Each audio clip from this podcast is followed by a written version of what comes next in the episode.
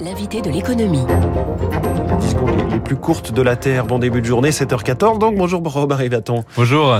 Économiste et directeur général de Stonal, bienvenue sur Radio Classique. Quelles mesures, pouvoir d'achat en matière de logement? Ça semble être un petit peu l'angle mort de la politique pouvoir d'achat. Il y a 7 ou 8 mesures qui vont être prises euh, juste après les législatives, mais sur le logement, finalement, pas de gel des loyers. Là, vraiment, ça semble écarté.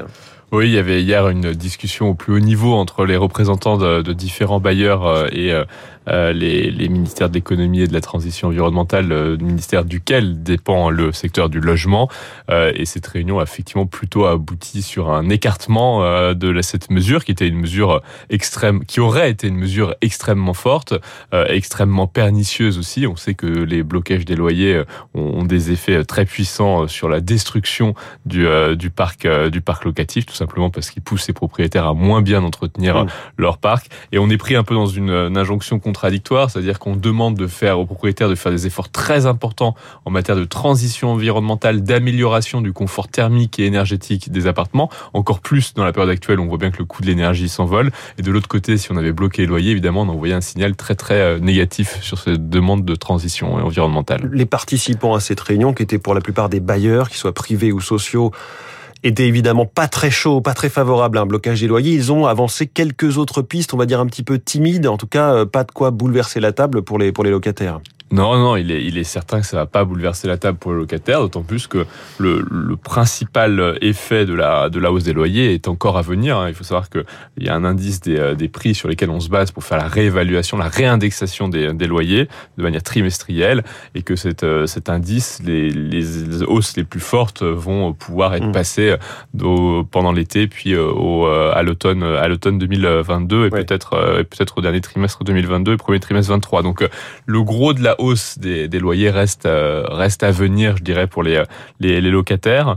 Et donc, il est certain que ça va avoir des effets quand même assez puissants, puisque souvent le loyer est quand même le principal poste de dépense des, euh, des, ménages. Alors, dès sa prise de fonction, euh, la première ministre Elisabeth Borne avait semblé écarter déjà cette mesure du gel des loyers en, en parlant d'une idée potentiellement fausse, bonne idée, euh, et en prenant l'exemple de ces retraités qui finalement tirent pour certains la plupart de leurs revenus, petits revenus d'appartements qui peuvent louer à d'autres personnes. Est-ce que vous qui connaissez bien la granularité un petit peu de l'écosystème du logement en France, ça correspond à une réalité euh, sociologique?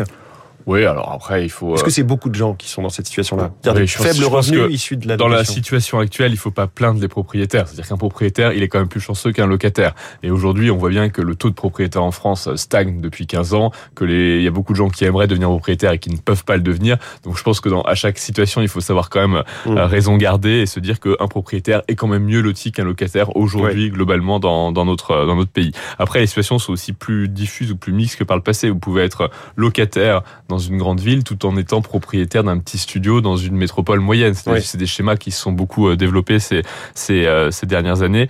Bon, tout ça étant dit, on sait que de toute façon, l'imposition de telles mesures sur les propriétaires individuels, les bailleurs particuliers, elle est très compliquée parce que on peut pas vérifier derrière les choses. Et quand on donne le droit au locataire de se retourner contre son propriétaire, en général, quand il est dans les murs, il a pas trop envie de déclencher un procès contre la, la personne qui, euh, qui l'héberge. Donc en général, ces mesures, elles finissent par tomber et reposer uniquement sur les grands institutionnels, que ce soit les logeurs, les bailleurs sociaux ou des euh, assureurs qui ont des parcs euh, locatifs de, de logements. et donc on voit bien qu'à la fin, elles finissent par toucher 25-30% du parc, mais qu'il y a 70% du parc qui sont des propriétaires particuliers qui n'appliquent pas ces mesures-là. Parfois qui n'appliquent pas l'indexation non plus, hein, donc ça peut être dans un sens positif. L'indexation n'est pas appliquée de manière, euh, de manière mm. systématique.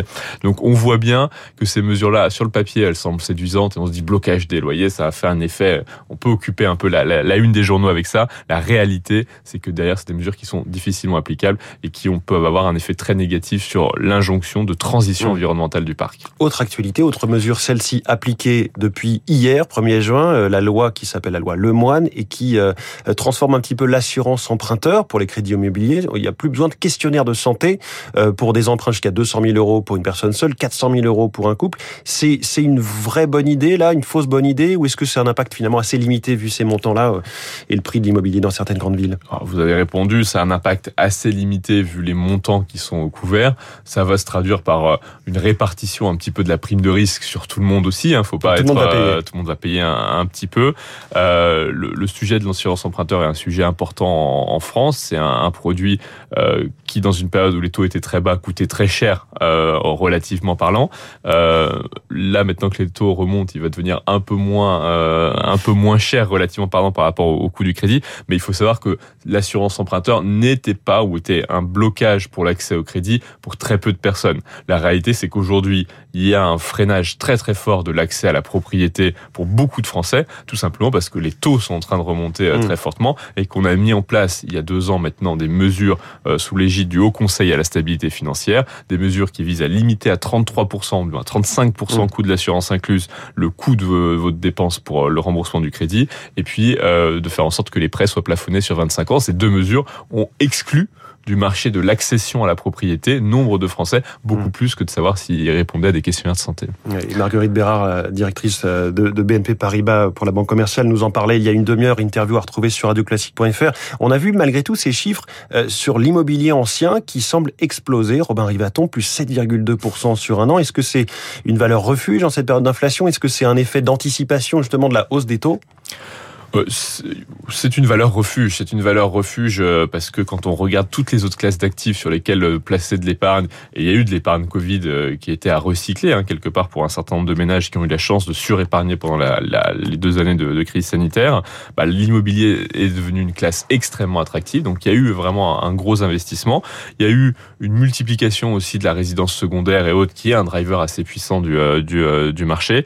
et ça va continuer au sens où même si les taux d'intérêt remontent, euh, dans un contexte de forte inflation, c'est un produit qui présente euh, les taux d'intérêt réels négatifs, comme on dit, c'est-à-dire le taux d'intérêt facial moins l'inflation mmh. reste très négatif et donc reste très en faveur de l'investissement immobilier puisque c'est un produit sur lequel on peut mettre beaucoup de dettes. Alors un petit peu moins que par le passé, mais on peut beaucoup s'endetter et donc on peut faire un effet de levier très important. Autre autre sujet, autre donnée qu'on a eu euh, il y a quelques heures hier, le, ce record du nombre de permis de construire, 500 000 à peu près en un an.